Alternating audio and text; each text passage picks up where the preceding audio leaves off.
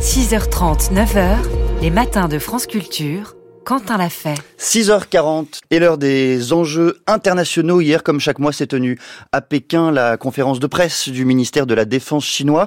L'occasion pour la Chine de réaffirmer sa souveraineté dans la région, consolidée par un arsenal militaire digne d'une superpuissance. Ces dernières années, la Chine a doté son armée de moyens considérables, tant sur le plan terrestre et aérien que sur le plan maritime. L'objectif pour Xi Jinping, détenir la première armée du monde devant les États-Unis alors la Chine a-t-elle les moyens de cette ambition? Quelles sont les prétentions chinoises sur ses territoires voisins? On en discute ce matin avec Emmanuel Véron. Bonjour. Bonjour. Vous êtes géographe spécialiste de la Chine contemporaine, chercheur associé à l'école navale et à l'INALCO. Vous êtes membre également de l'Institut français de recherche sur l'Asie de l'Est. Et comme première question, la Chine souhaite, rêve même, de devenir une superpuissance militaire. Peut-on dire aujourd'hui que c'est le cas? En tout cas, c'est les objectifs affichés par le régime, euh, le Parti communiste chinois, qui, rappelons-le, dispose de son outil militaire, à savoir les armées chinoises, l'armée populaire de libération, l'APL, avec ses différentes composantes terre, air, mer, qui sont extrêmement modernisées, on va y, on va y revenir. Et finalement, cet outil militaire, c'est l'arme du parti c'est bien, comme disait Mao euh, depuis 49 voire avant, euh, le parti commande au fusil.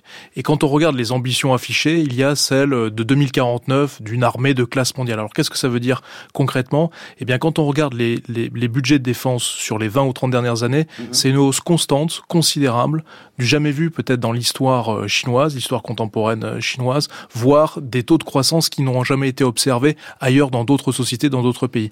Brièvement, on peut rentrer dans le dans le détail. C'est aujourd'hui 350, peut-être 400 milliards euh, de dollars par an pour 2023, avec un budget de défense qui est en parité de pouvoir d'achat pas du tout la même chose que ce qu'on observe en Occident, c'est-à-dire où on a euh, les États-Unis autour de 800, 900 milliards par an. Mais en gros, ça coûte moins cher pour faire une arme en Chine que ce que ça coûte ou ça coûterait aux États-Unis. Donc on a un budget qui est extrêmement conséquent, qui a véritablement cru euh, de manière exponentielle sur les 20 ou 25 dernières années et qui s'applique, si vous voulez, dans des armes très modernes, des systèmes d'armes très sophistiqués aussi bien au niveau terrestre, aéroterrestre, qu'au niveau aérien, qu'au niveau naval. Quelques exemples très très précis, euh, des, chasseurs de dernière génération, de tout type de navires, destroyers, frégates, porte-avions, etc., y compris des domaines balistiques et nucléaires. Mais justement, entrons euh, dans le détail. Vous avez parlé de ces budgets qui sont extrêmement conséquents, de ces budgets qui augmentent. Comment sont-ils euh, ventilés? Quelle est la priorité dans la modernisation de cette armée? Alors, ça a fait l'objet de grands débats stratégiques au sein des, au sein des armées chinoises avec, comme je disais, euh, un arbitrage qui est finalement celui des priorités stratégiques du Parti communiste chinois. Les choses ont évolué sur les 20 dernières années, où on observe que euh, y a au moins deux composantes qui ont été, euh, si vous voulez, très très mises en avant. La composante navale et maritime, mhm. ce qui fait que les, la marine chinoise a complètement refondu l'ensemble de son appareil militaire pour connaître un système de défense qui était plutôt côtier, de bordure chinoise, pour quelque chose de plus projeté vers la haute mer et de construire une marine de haute mer, dite une marine hauturière avec des groupes aéronavals, des bateaux très très importants et des capacités euh, balistiques de projection, etc. Et puis l'autre domaine qui a bénéficié d'énormément de budget, des attentions, si je puis dire, du régime, c'est le domaine balistique et nucléaire, notamment avec des réformes de l'armée. Je reviens ici à 2015, après l'arrivée au pouvoir de Xi Jinping, la refonte de l'artillerie et notamment de la, la dimension balistique en force des fusées. Cette force des fusées là euh, composante nucléaire et balistique de Xi Jinping, qui est devenue son armée quelque part. C'est quelque chose de très politique et qui a ces derniers mois fait l'objet euh, d'un remue-ménage, si je puis dire, mm. euh, dans des logiques de corruption et probablement des sujets au regard de la prolifération chinoise nucléaire, notamment au Xinjiang avec la démultiplication des têtes, etc., de, de l'imposant et ambitieux programme nucléaire chinois. Dans ce paysage militaire, Emmanuel Véron, quelle place occupe la bombe atomique?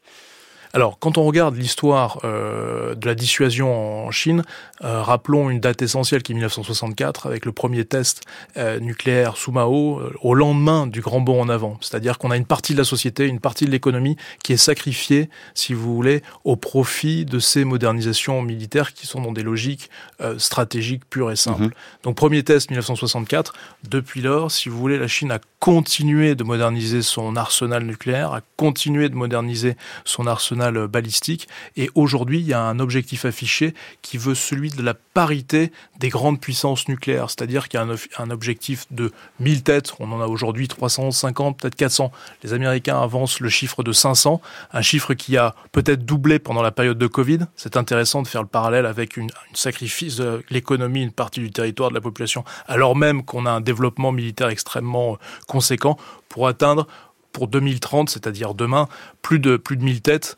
À horizon 2040, on sera probablement sur un environnement de plusieurs milliers de têtes euh, de, de nucléaire chinoise. Et rappelons par ailleurs que la Chine demeure avec les États-Unis et la Russie la seule puissance dotée à posséder une triade. Rappelez-nous en quelques mots de quoi il s'agit. Oui, la triade, c'est et la Chine continue, si vous voulez, sur cette euh, sur cette optique-là. La triade, c'est la composante aérienne aéroportée avec des bombardiers stratégiques qui eux-mêmes ont fait l'objet de modernisation très importantes ces 15-20 dernières années, avec des grands programmes d'armement, des grands programmes aéronautiques, avec la capacité d'emport d'une bombe nucléaire. Et c'est notamment le fameux bombardier H-6 stratégique qui a un rayon d'élongation étendu, mer de Chine méridionale et au-delà de, au-delà de Taïwan. Donc il y a un véritable enjeu tactique qui mêle le stratégique en Asie-Pacifique avec cette composante-là.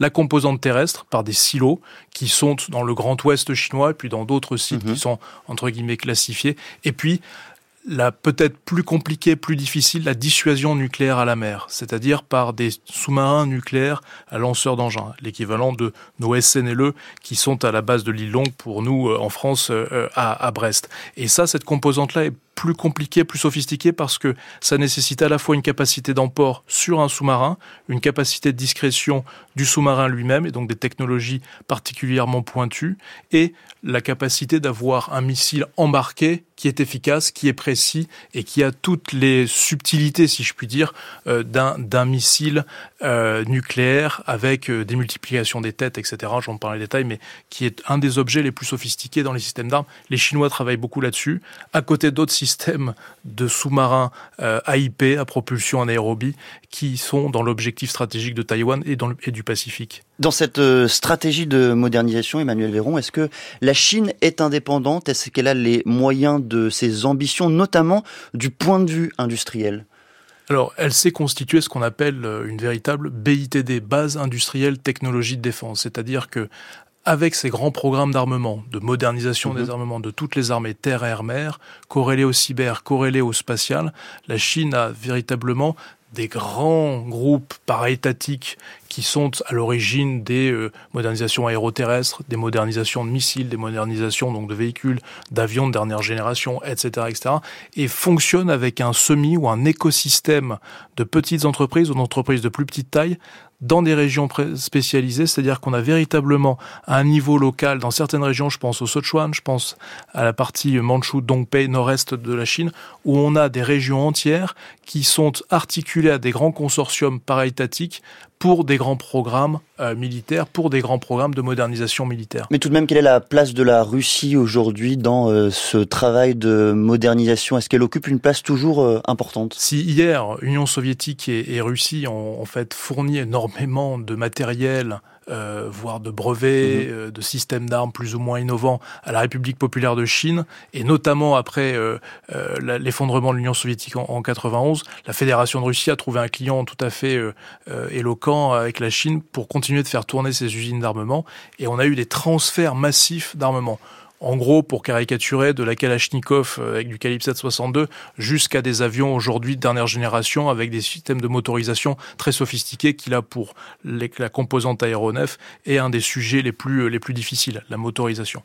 Mais au fur et à mesure, si vous voulez, de ces transferts de technologie, de ces ventes d'armes de la Russie vers la Chine, la Chine a progressivement indigénisé ou en tout cas sinisé les process, sinisé quelque part euh, l'innovation et s'est détourné des capacités russes pour les dépasser et pour proposer elle-même, si je puis dire, de l'armement qu'elle aujourd'hui peut exporter à des pays euh, partenaires. Je pense au Pakistan, je pense à certains pays d'Asie du Sud, du Moyen-Orient euh, ou d'Afrique. Est-ce que la faiblesse militaire de la Chine aujourd'hui réside moins dans le fond dans ses armes, dans ses capacités que dans son expérience? Il faut rappeler que la Chine n'a pas mené de guerre depuis fort longtemps. La dernière guerre en date, euh, si vous voulez, c'est face à son petit frère avec des guillemets euh, vietnamiens, 1979 et, et, après, où euh, ça n'a pas été marqué par une victoire éloquente. Et on a effectivement un grand sujet qui est celui d'une augmentation budgétaire dans la durée malgré le Covid, malgré aujourd'hui euh, la récession économique ou la contraction économique, effort budgétaire continu, mais qui à côté de ça euh, n'a pas conduit la guerre, n'a pas une expérience de la guerre euh, moderne, n'a pas une expérience de la haute intensité, mis à part la participation à quelques euh, manœuvres ou opérations internationales, notamment lutte anti-piraterie depuis une quinzaine d'années, en mobilisant un ou deux bateaux, mis à part la participation à quelques opérations de maintien de la paix, je pense à Haïti, je pense ici à quelques contextes sahéliens ou africains, on n'a pas du tout, si vous voulez, l'expérience opérationnelle d'armée occidentale ou de l'armée russe que l'on a observe en Ukraine ou en Syrie hier. Dans quel domaine ce manque d'expérience est-il le plus flagrant en matière euh, maritime, aérienne? Probablement que c'est en fait dans toutes les composantes euh, militaires. Et puis, au regard de la nature de la guerre contemporaine, c'est l'interarmisation, c'est-à-dire l'interaction entre les différentes armes. Je prends un exemple très concret. On glose beaucoup sur Taïwan et l'usage de la force. Mhm. Si euh, il y avait euh, le scénario d'un usage de la force, bref, de la guerre, pour prendre l'île de Taïwan, ça nécessiterait une gigantesque opération amphibie qui elle-même nécessiterait, si vous voulez, la mobilisation de moyens terrestres, de moyens aériens, de moyens navals, cyber et euh, d'espace spatial, euh, bien évidemment. Et pour ce faire, il faudrait avoir une chaîne de commandement qui soit huilée, si je puis dire, qui soit parfaitement entraînée à ça. Or, ce n'est pas complètement le cas. Et puis, il y a un autre effet qui bride, si je puis dire, le caractère très opérationnel euh, des armées chinoises, c'est la dimension du Parti communiste au niveau des unités les plus fondamentales des armées chinoises, qu'elles soient terriennes, qu'elles soient aériennes ou qu'elles soient navales. C'est-à-dire qu'on a toujours un commissaire politique, on a toujours un membre du Parti communiste qui vient donner un ordre et qui vient quelque part commander une unité à une échelle de l'unité, c'est-à-dire à une échelle euh, fondamentale dans les armées. Merci beaucoup Emmanuel euh, Véron d'être euh, venu mettre la lumière sur l'armée chinoise et sa modernisation. Je rappelle que vous êtes géographe, spécialiste de la Chine contemporaine, chercheur associé à l'école navale et à l'INALCO, membre de l'Institut français de recherche sur l'Asie de l'Est.